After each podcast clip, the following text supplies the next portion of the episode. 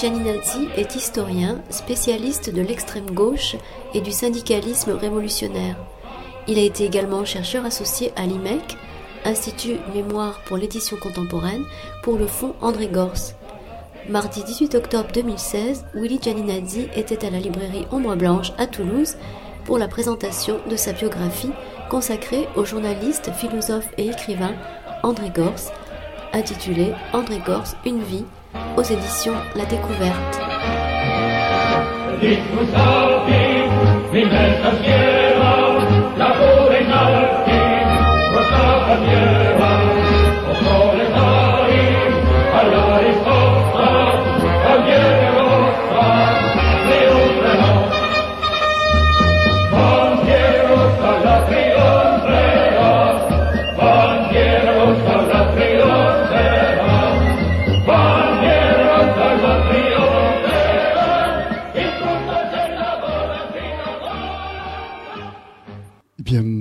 Bonsoir. Donc, euh, merci d'abord d'être là pour cette rencontre autour de l'ouvrage de Willy Gianinazzi qui est avec nous ce soir et euh, qui vient d'écrire un ouvrage sur André Gors et qui s'intitule d'ailleurs tout simplement André Gors, une vie, édité à la découverte. Alors, je dirais qu'en préambule, vous êtes euh, historien, vous êtes euh, spécialiste du syndicalisme révolutionnaire, vous avez travaillé aussi sur les marxistes italiens, je pense à des gens comme Della Volpe notamment, euh, et d'autres auteurs. Et ensuite, vous avez, pour réaliser cet ouvrage, travaillé en liaison avec l'IMEC, qui est l'Institut Mémoire de l'édition contemporaine, notamment, qui a recueilli donc le fonds André Gors. En introduction, et avant ensuite de vous, de vous laisser la parole, je dirais que vous avez, à travers cet ouvrage, montré qu'une théorie n'est jamais dissociable de l'existence de celui qui l'élabore. Et au-delà de Gors, je dirais, ce livre présente un panorama détaillé d'une partie de la pensée politique de gauche en France des années 60 à peu près jusqu'à aujourd'hui. Par ailleurs, Gérard Horst, dit André Gors, alias Michel Bosquet, est né en 1923 et décédé en septembre 2007. Ça fera donc bientôt dix ans. Je dirais que ce penseur demeure de nos jours euh, minorisé dans les milieux savants et universitaires, malgré sa centralité dans le champ de la pensée française, je dirais, de cette euh, moitié de XXe siècle. Et euh, je crois que votre travail repose sur euh, bien des écrits et des archives qu'on peut dire inédites et un grand nombre de témoignages. Et je crois que cet ouvrage, à partir de là, peut contribuer à changer, je dirais, l'état de fait dans lequel euh, André Gors peut-être se situe encore aujourd'hui. Et effectivement, cette biographie s'intéresse surtout à la vie intellectuelle et politique de Gors, dont les idées ont évolué radicalement entre, je dirais, sa rencontre avec l'existentialisme et Sartre dans les années 1940 et 1950, et ses positions visionnaires sur la critique de la technique, l'écologie et la réduction du temps de travail au tournant, je dirais, de ce 21e siècle. Et vous avez, je crois, la façon dont je l'ai moi interprété, tenté tout au long de ce livre de faire ressortir à la fois les ressorts de cette évolution et la cohérence d'une philosophie qui s'est transformée au fil d'une lente maturation. Si Gors a été surtout connu à une époque pour son travail de journaliste sous le nom de Michel Bosquet, d'abord à l'Express, l'Express qui à cette époque-là était mendésiste, et puis comme cofondateur du Nouvel Observateur, il n'a cessé ensuite de fréquenter les cercles intellectuels de son époque, notamment en écrivant et en dirigeant à une époque le, comité de rédaction des temps modernes, et de publier des livres qui souvent ont eu un coup d'avance sur euh, euh, l'opinion et les idées de ses contemporains. Pour moi, cette biographie donc nourrit à la fois l'activité intellectuelle et la vie d'un homme et lesquels se nourrissaient l'un et l'autre. Alors je dirais, euh, Willy Gianninazzi, à la fois pourquoi ce livre et comment vous l'avez conçu Alors pourquoi ce livre? Euh, Je pense qu'il aurait fallu être euh, philosophe et économiste en fait pour écrire sur la pensée euh, d'André Gortz, mais je ne suis qu'historien, donc ma seule façon de pouvoir aborder son œuvre, ça a été celle de d'écrire euh, son histoire, sa vie, ce qui n'est pas un problème en fait, parce que comme vous l'avez dit, il y a une, une, une grande coïncidence entre euh, entre ses idéaux, sa façon de vivre et son œuvre. Toute son œuvre euh, part en fait de présupposés existentialistes qui lui sont très très personnels et qui et qui sont déjà là dès sa jeunesse.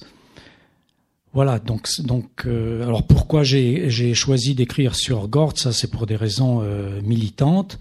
Euh, j'ai travaillé comme historien indépendant sur le syndicalisme révolutionnaire, donc début XXe siècle, avec une idée très forte du syndicalisme révolutionnaire ou de Georges Sorel, qui est celui de l'autonomie, de l'autonomie ouvrière, et passer à Gortz, il y a quand même une continuité, puisque Gortz est aussi le penseur euh, de l'autonomie, cette fois-ci l'autonomie euh, individuelle. Et mon intérêt pour Gortz, bon, c'est lié à, à, mon histoire militante. Euh, je viens de, de Suisse italienne, je suis lié à une histoire militante italienne, et comme vous l'avez dit, il y a une, une convergence entre le, le, marxisme et l'histoire de l'extrême gauche italienne et l'évolution euh, de la pensée de Gortz euh, à partir de, de 68. Même avant, même avant d'ailleurs, il, il, avait des liens avec la gauche syndicale italienne, euh, même avant. André Gortz a écrit 18 livres, de 58 à 2008, l'un étant posthume, il est mort en 2007. Si je devais définir en un mot sa pensée, je dirais que c'est une philosophie du sujet en quête de son autonomie. Alors autonomie euh, veut dire littéralement euh, se donner euh, ses propres lois, en l'occurrence être libre en donnant un sens à sa vie et donc aussi à son travail, puisque depuis l'avènement du capitalisme industriel, il y occupe une grande place. S'il y a une caractéristique de son œuvre, c'est qu'elle n'a cessé d'évoluer au gré des transformations du capitalisme pour mieux dégager la voie de cette autonomie, qui se révèle à lui au cours des années comme une exigence existentielle de nature anticapitaliste. Enfin, s'il fallait classer son œuvre par genre, je dirais qu'elle a oscillé entre le journalisme, l'écrivain et la philosophie. C'est dire que selon les différentes générations de militants ou types de lecteurs, Gortz peut être connu sous des facettes euh, différentes. Alors, pour cette présentation, je vais en retenir quatre.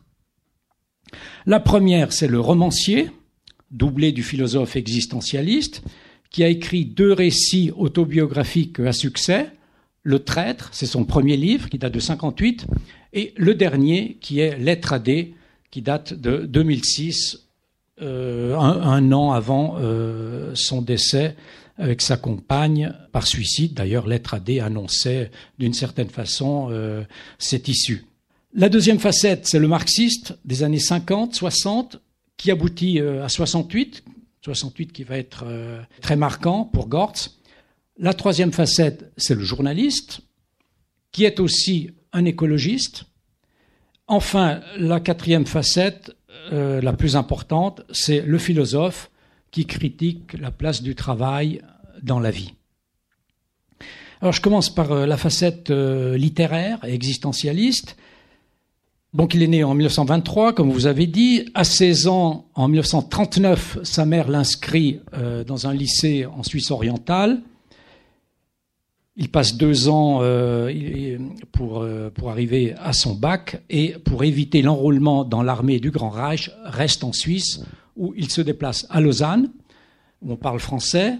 Il s'adonne à la langue française et euh, étudie également en parallèle euh, la chimie Il se diplôme en chimie, c'est un métier qu'il n'exercera euh, jamais. En fait, ses études ne l'intéressent pas. Il passe son temps à écrire toutes les nuits pendant des années.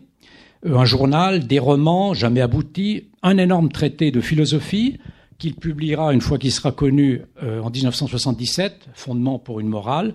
Sa réflexion à Lausanne est alors désespérée, nihiliste. Il y a en fait chez lui un refus d'exister. Il y a des pensées suicidaires, déjà à l'époque qui cache euh, en réalité un problème d'identité. Enfant, il est tiraillé entre un père et une mère qui se chamaillent. Le père est juif, la mère est euh, catholique, de famille antisémite. C'est elle qui pousse son mari à changer de nom en 1930. Le fils, qui a euh, alors 7 ans, ne s'appelle plus Hirsch, mais Horst, précisément Gerhard Horst, ce qui est son euh, vrai nom. André Gortz est donc un pseudonyme. Il l'a choisi à l'occasion de la publication de son premier livre, le roman de 1958, Le Traître. C'est un roman autobiographique et s'il choisit euh, un pseudonyme, c'est pour que sa mère ne découvre pas ce roman dans lequel il malmène ses parents de manière assez dure. Le nihilisme initial de Gortz est dépassé lorsqu'il rencontre Jean-Paul Sartre, qui vient faire une conférence à Lausanne en 1946. C'est un, véritable tournant pour lui. Il connaît déjà L'être et le néant, qui est sorti en 1943, mais dès lors, la philosophie existentialiste du sujet consiste, pour Gortz, à considérer l'individu comme se constituant en faisant des choix soumis certes au conditionnement du passé enfantin, soumis certes au contexte social, euh, bien sûr. Ces choix sont cependant passibles de liberté, car il y a toujours, psychologiquement, comme une non-identité avec l'image que les autres vous renvoient. Il y a un moi intime, inviolable, c'est là où euh, réside la source de l'autonomie et de la liberté de l'individu. Et puis, il y a toujours, socialement, je le cite, un décalage ressenti, vécu, souffert entre ce qu'on a à être pour fonctionner dans la société et ce que l'on ressent diffusément. On n'est jamais complètement intégré. La socialisation par le travail, par exemple, n'est jamais totale, ni la seule possible. Ce sera là un point de divergence avec euh, Marcus, qui euh, deviendra son ami. Contrant son pessimisme, Gortz lui faisait observer en 1962 que l'aliénation n'est jamais complète, il y a toujours une marge de rébellion, et euh, Marcuse en conviendra évidemment en 68 avec le, mouvement euh, étudiant et ouvrier qui aura lieu à cette époque-là. Alors, à partir de l'existentialisme, hein, la philosophie de Sartre, mais aussi de son expérience personnelle de non-identité, Gortz proclame un principe euh, fondamental. Je vais euh, le citer, ce principe. Les individus ont à se construire eux-mêmes leur identité, à chercher eux-mêmes ce qui est juste, à former eux-mêmes électivement les communautés auxquelles ils puissent euh, se sentir appartenir. Cette condamnation à l'autonomie est leur lot commun. Alors Gortz comprend la philosophie euh, je cite, euh, comme la tentative de se comprendre, de se découvrir, de se libérer, de se créer, de sorte que se pose aussitôt la question de l'aliénation et de son possible dépassement.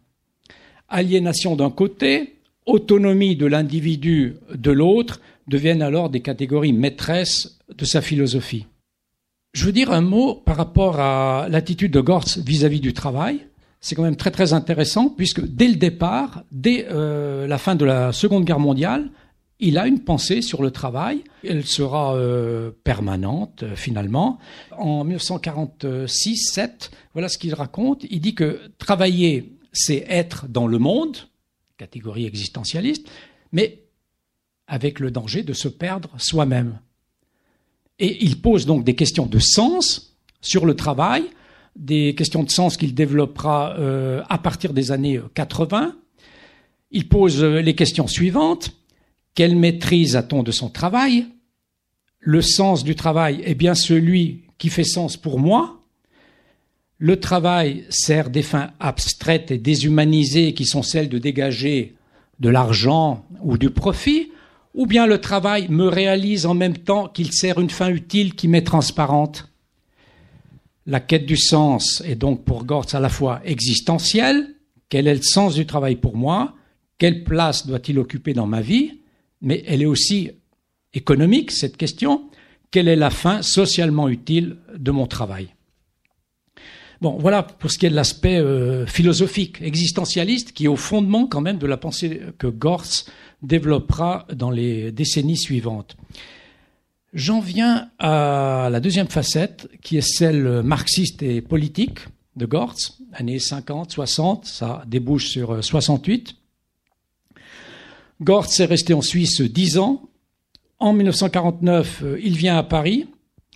Dès les années 50, il adhère au marxisme en particulier aux écrits du jeune Marx.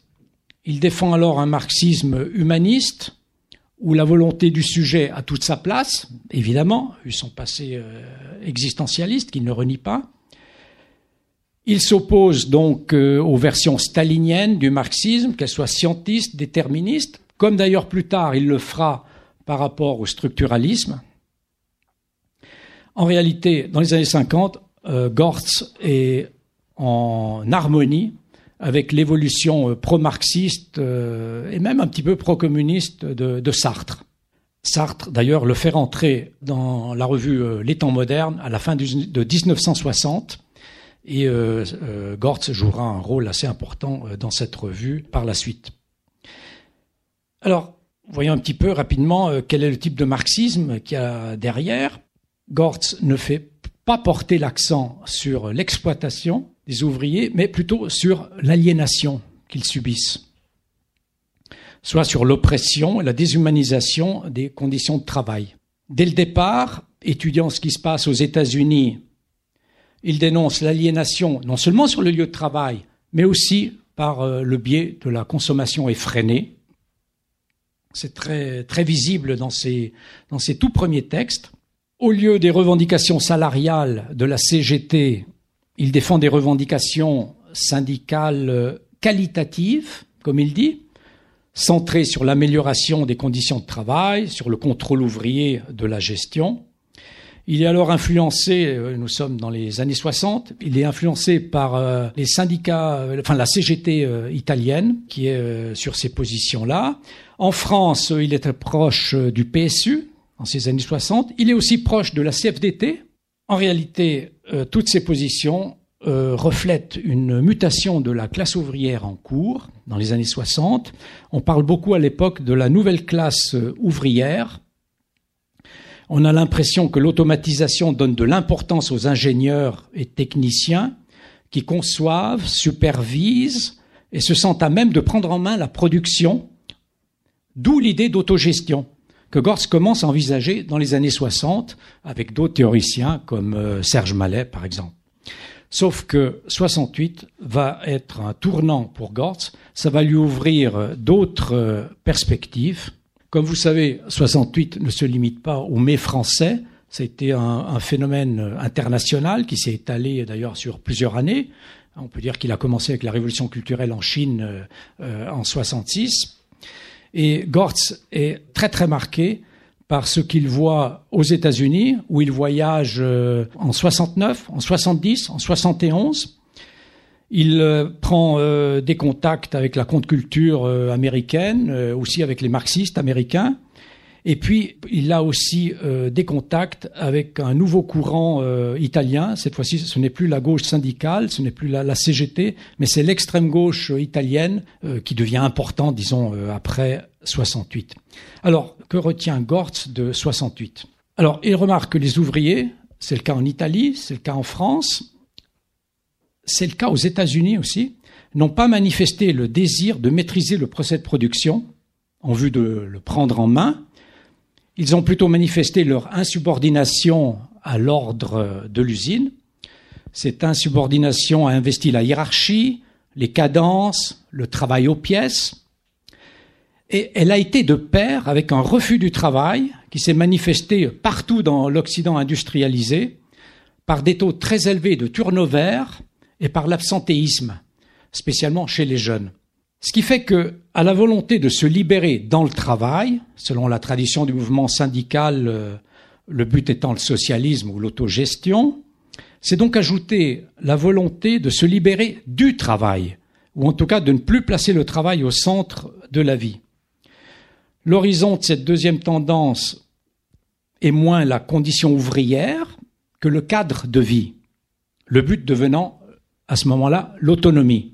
L'écologie politique naissante participe de ce second tropisme. Et dans les années 70, Gortz va jouer en fait sur les deux tableaux. Il va compter sur le renouvellement syndical, mais aussi sur les nouveaux euh, mouvements sociaux euh, qui émergent et qui euh, se situent du côté de l'écologie, du refus du travail, etc. C'est une ambivalence qui correspond aussi en fait à l'attitude de la CFDT à l'époque, qui est toujours orientée autogestion, mais en même temps s'occupe beaucoup du cadre de vie, milite beaucoup contre le danger du nucléaire, etc. La troisième facette dont je veux euh, parler, c'est celle euh, du journaliste. Le journalisme a été pour Gortz euh, un, emploi, un travail alimentaire. Il a commencé en fait en 1951 dans un journal très conservateur, Paris Presse, jusqu'en 55.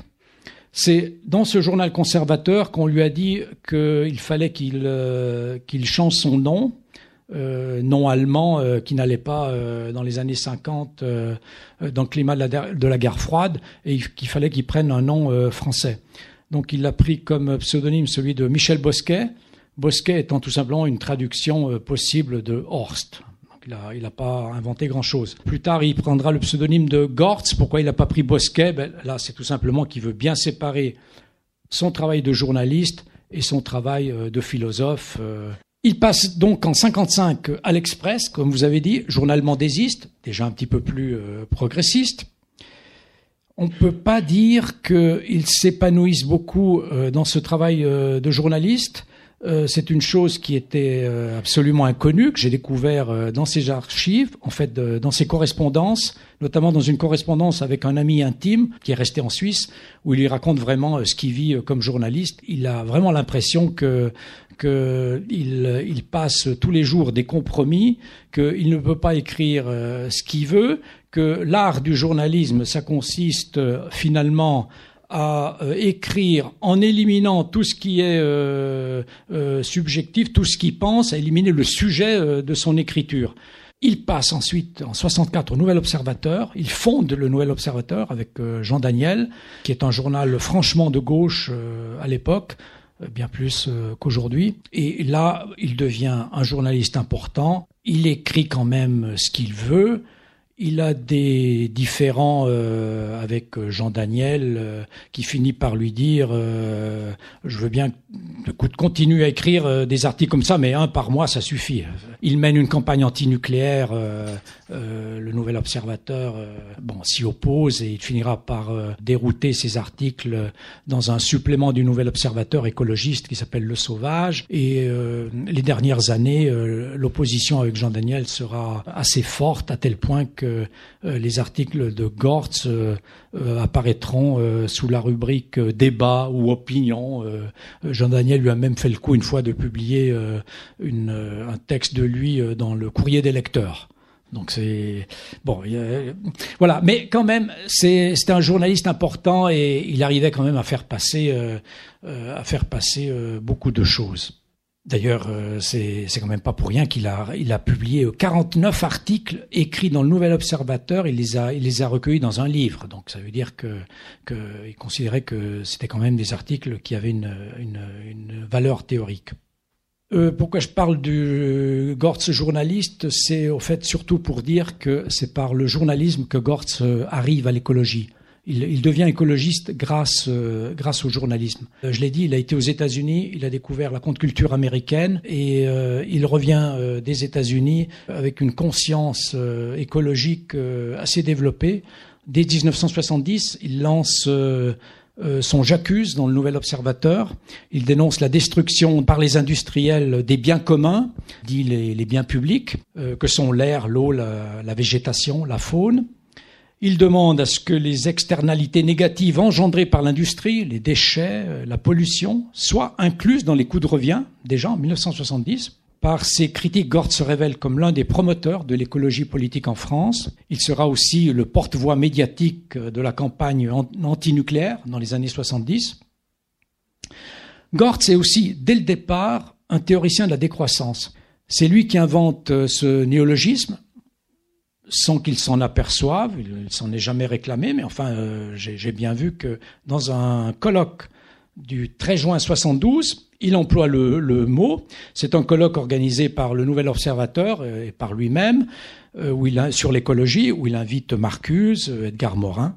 Le, point de vue de Gortz à l'époque, euh, ça correspond assez euh, à celui euh, du rapport Midoff, c'est-à-dire les experts du mythe qui écrivent un livre, un rapport qui fait énormément de bruit, halte à la croissance.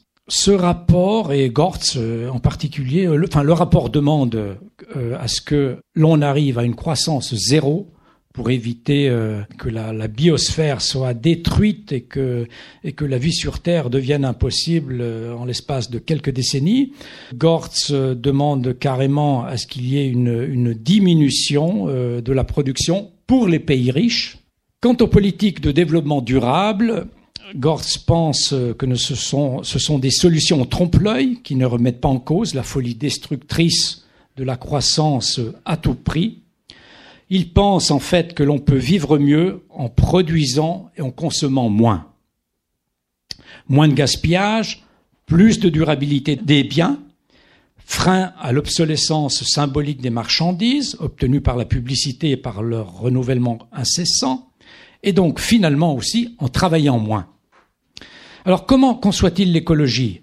Alors, non pas comme un environnementalisme protection stricto sensu de la nature, ni comme une science produisant une expertocratie guidant les politiques, mais comme une écologie politique, c'est-à-dire une politique qui a pour objet le milieu de vie.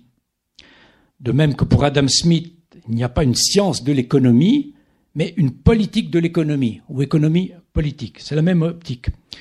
Le milieu de vie comprend pour Gortz la nature, bien sûr, mais aussi le monde vécu, une catégorie qu'il reprend du phénoménologue Edmund Husserl, que Gortz place euh, au moins au même euh, niveau que Sartre, très haut, c'est-à-dire tout ce qui a trait au quotidien de la vie en société. Gortz dit aussi la culture du quotidien. Il s'agit de l'urbanisme, l'alimentation, le rythme de vie, les liens sociaux, les savoir-faire vernaculaires, la maîtrise du corps, comprenant le droit à l'avortement, la médecine alternative, l'herboristerie non industrielle, etc. Plus tard, Gortz parlera à ce propos de la bonne vie. Si vous associez bonne vie à buen vivir, une catégorie qui arrive en Europe et dont on parle beaucoup dans, les milieux décroissants au moins, c'est le buen vivir, c'est une catégorie euh, qui vient des Indiens euh, des Andes, euh, Bolivie, Équateur, Venezuela et compagnie. Eh bien, on, on retrouve vraiment le, le, même concept. La bonne vie, c'est une écologie, mais vraiment au sens global, au sens social, où c'est le milieu de vie qui est pris en compte.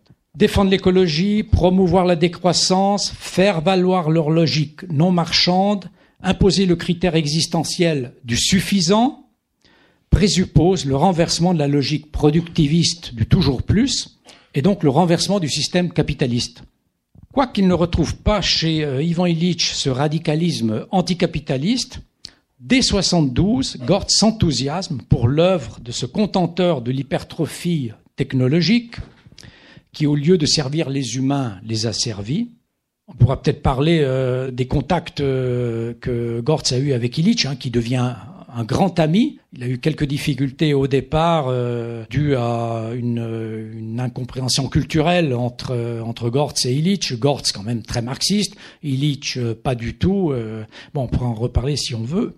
En tout cas, Gortz et Illich s'influencent euh, mutuellement. C'est très très clair. Mais que pense Gortz exactement de la technologie? Alors pour lui, elle n'est jamais neutre. Elle est toujours au service du système économique, mais Gortz euh, n'est pas un technophobe radical. Il se sépare là-dessus de Jacques Ellul, par exemple. Pour lui, certaines technologies peuvent être dévoyées vers des usages favorisant l'autonomie.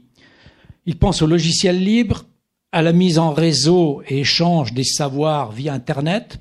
Il pense aussi aux imprimantes 3D. Et j'en viens à la quatrième facette de Gortz, critique euh, du travail. C'est évidemment la plus importante.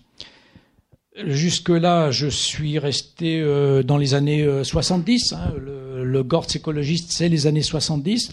À partir des années 80, c'est la critique du travail qui va prendre le dessus.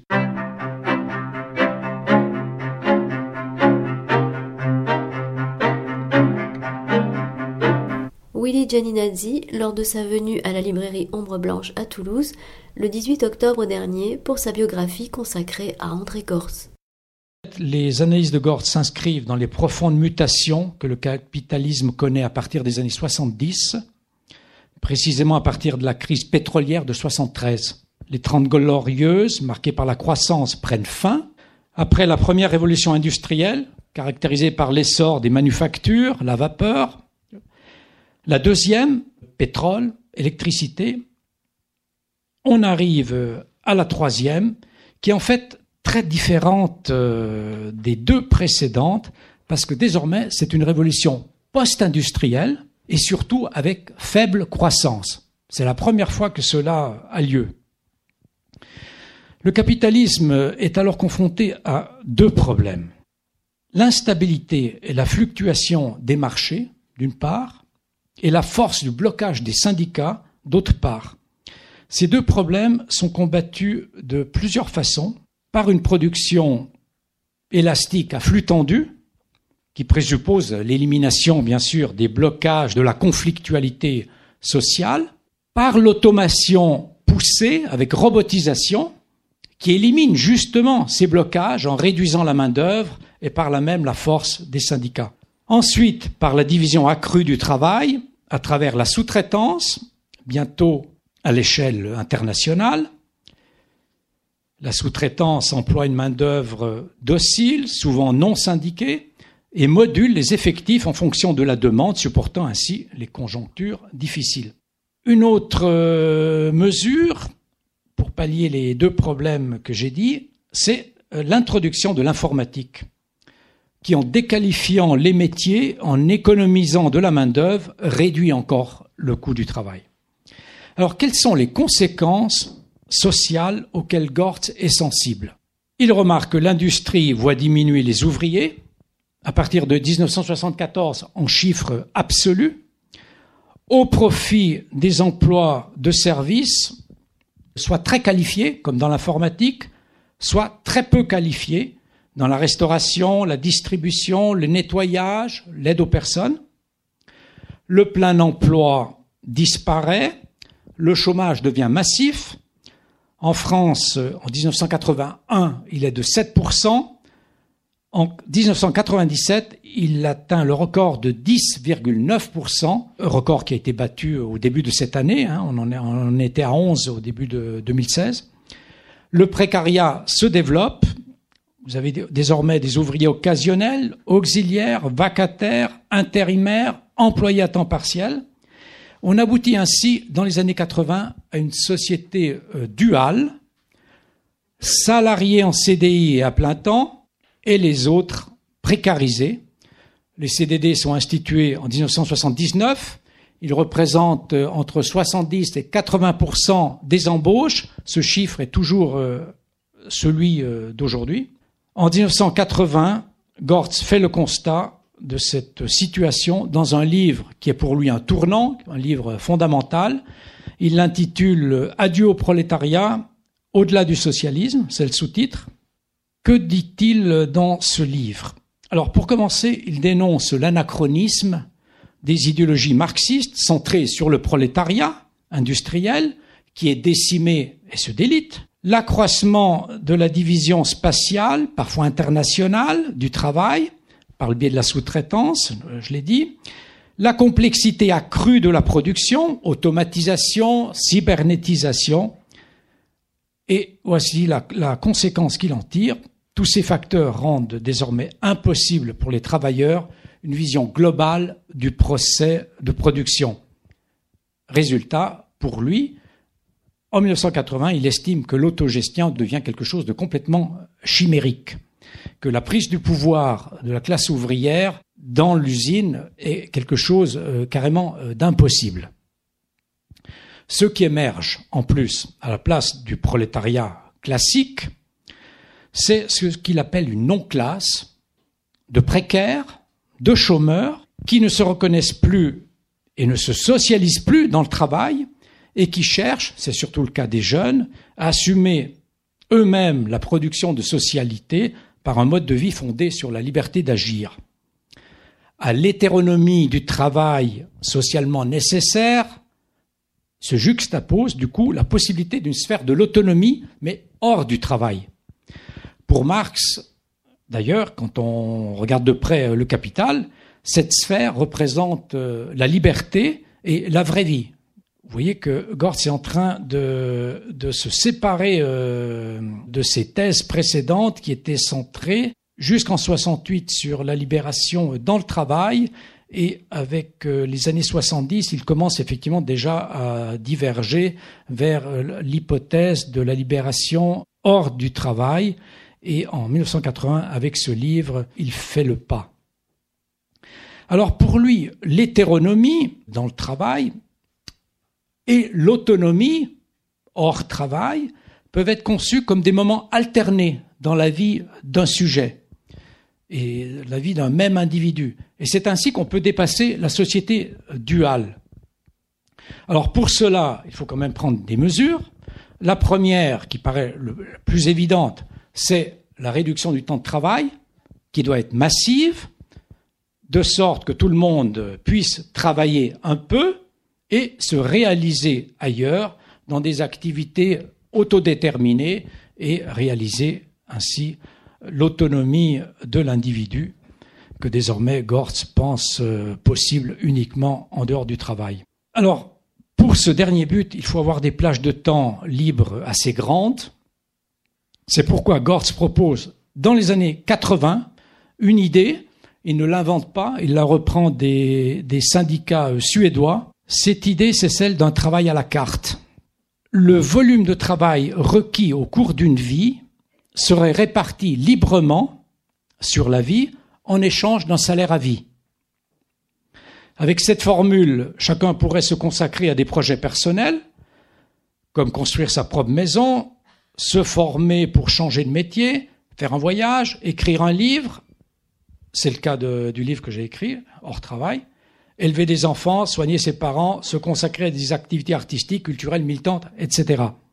Alors, dans ce projet des années 80, vous voyez que le revenu est continu sur toute la vie, mais lié à un travail discontinu. Le revenu n'est plus lié au temps de travail, mais il reste quand même lié à un volume de travail.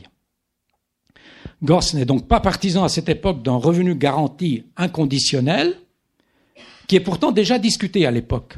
Le débat sur le revenu social euh, garanti, ou allocation universelle, ou revenu de base, ou encore revenu d'existence, euh, on peut l'appeler euh, comme on veut, moi j'aime bien la formule revenu d'existence, ce débat se développe en fait en Europe à partir de la seconde moitié des années 80.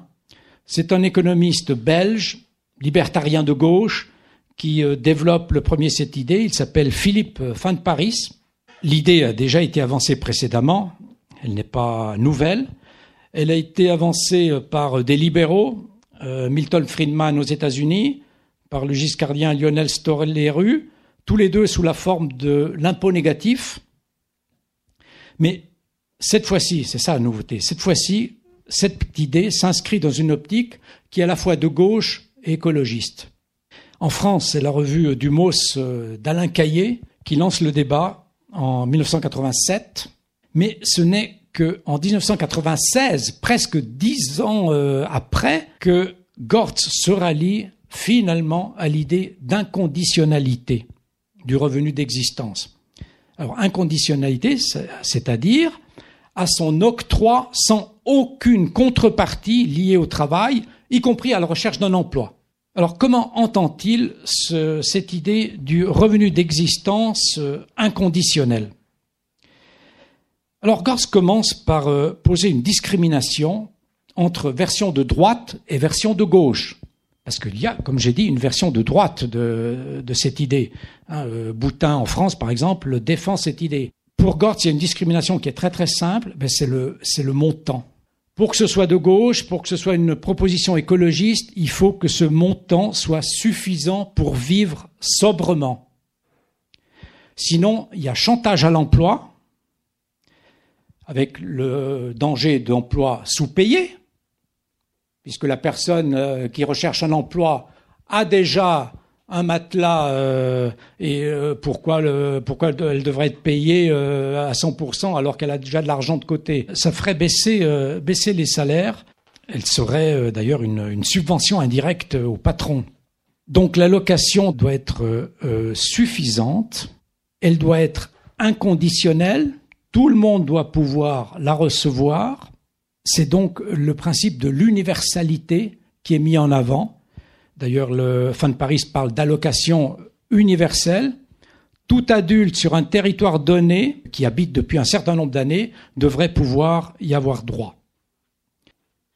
Inconditionnalité, universalité présentent un immense avantage, c'est qu'elles mettent fin à la stigmatisation sociale que subissent les chômeurs aujourd'hui.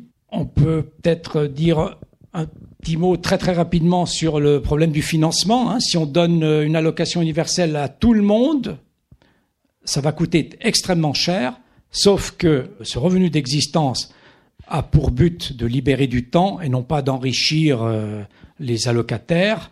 Il est donc euh, logique qu'il soit récupéré par un impôt spécifique progressif lorsque les revenus personnels atteignent un certain niveau. On peut imaginer par exemple au-delà de 3 000 euros de revenus hors euh, allocation universelle, eh bien l'impôt spécifique sur l'allocation universelle serait euh, de 100%.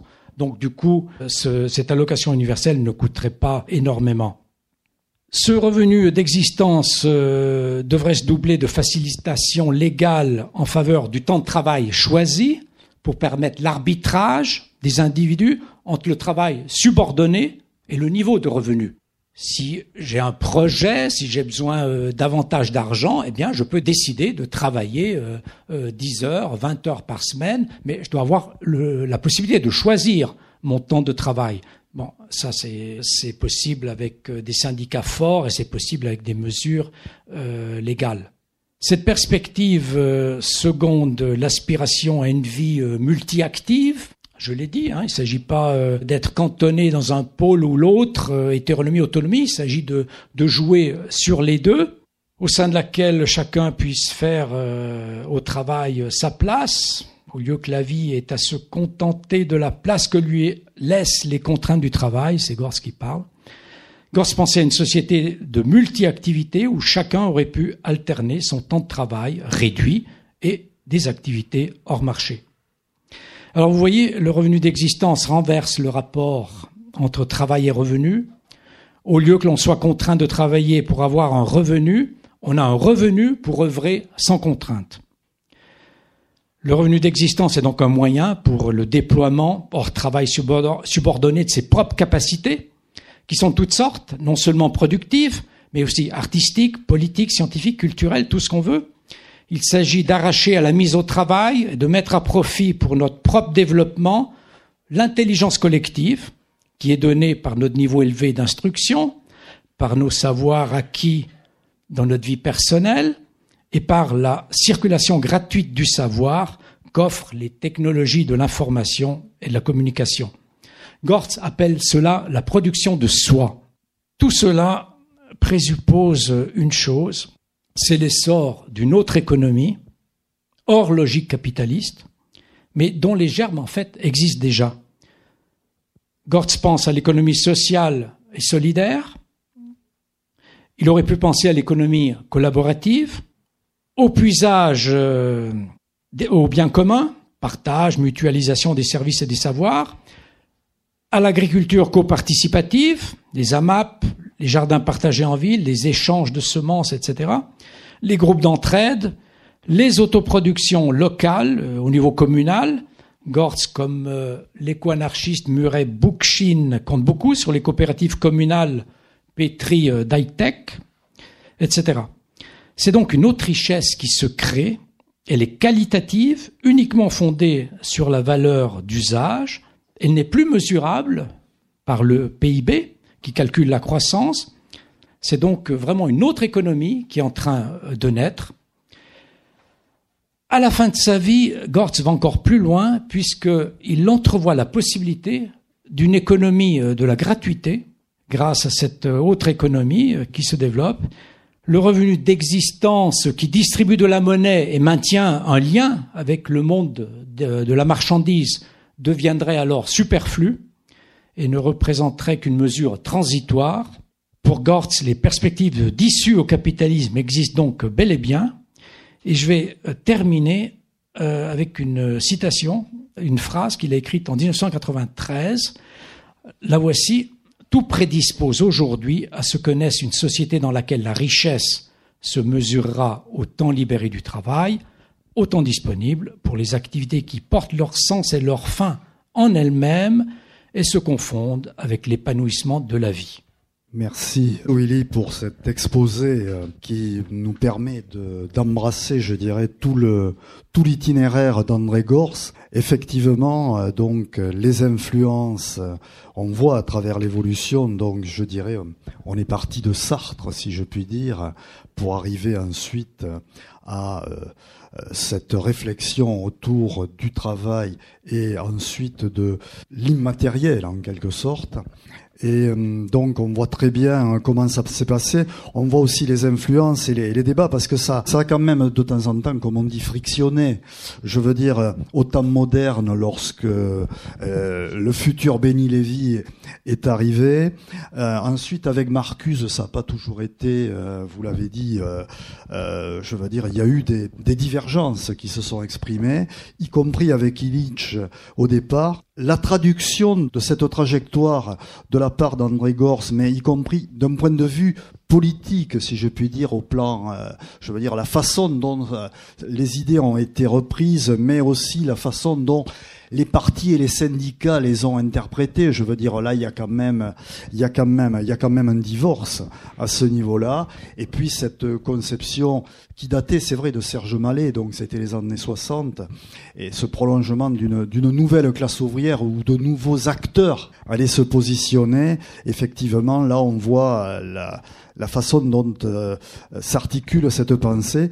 Et je me disais aussi que quand on voit sa trajectoire de vie, on part de l'existentialisme pour revenir à l'existentialisme. Je veux dire, quand on passe du traître à la lettre D, on a là une sorte de, boucle, en quelque sorte, qui se fait. Mais peut-être y a-t-il dans la salle des gens qui ont envie de poser des questions ou de réagir. Alors il suffit de lever le doigt.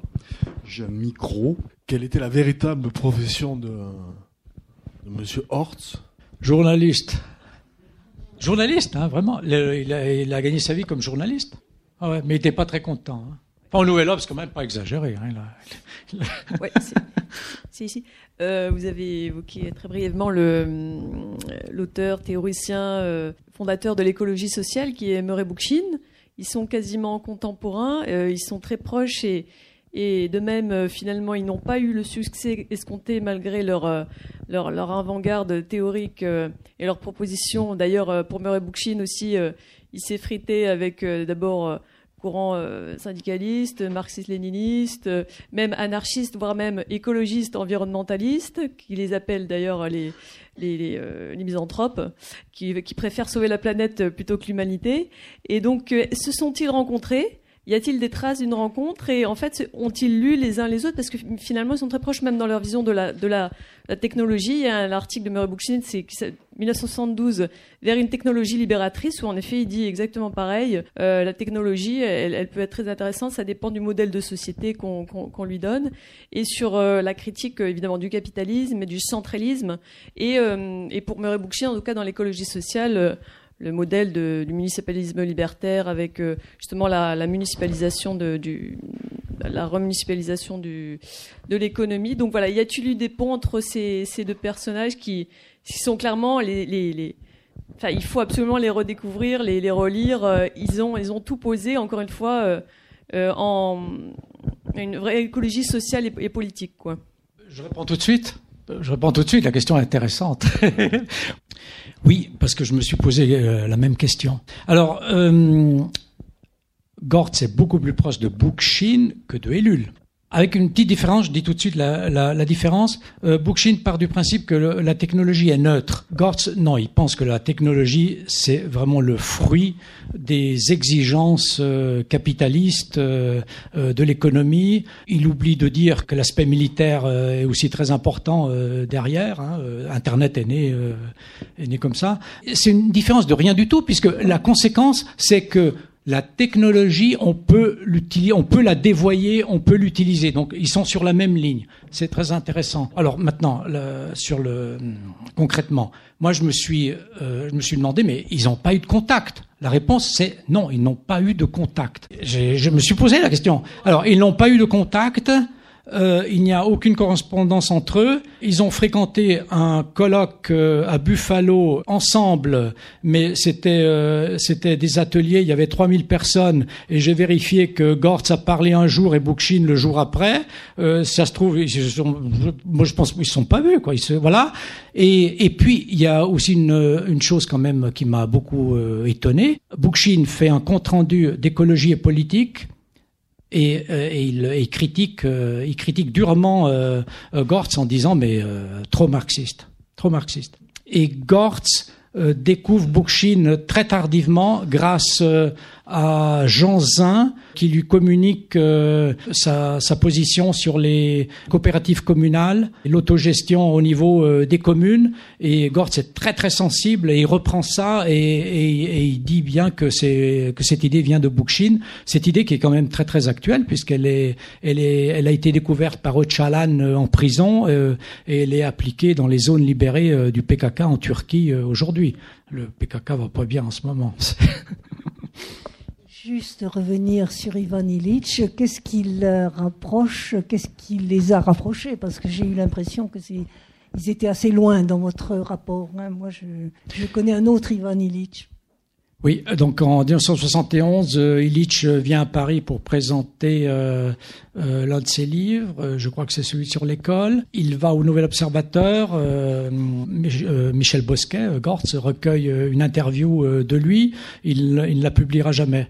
C'était pas bien, estimait-il.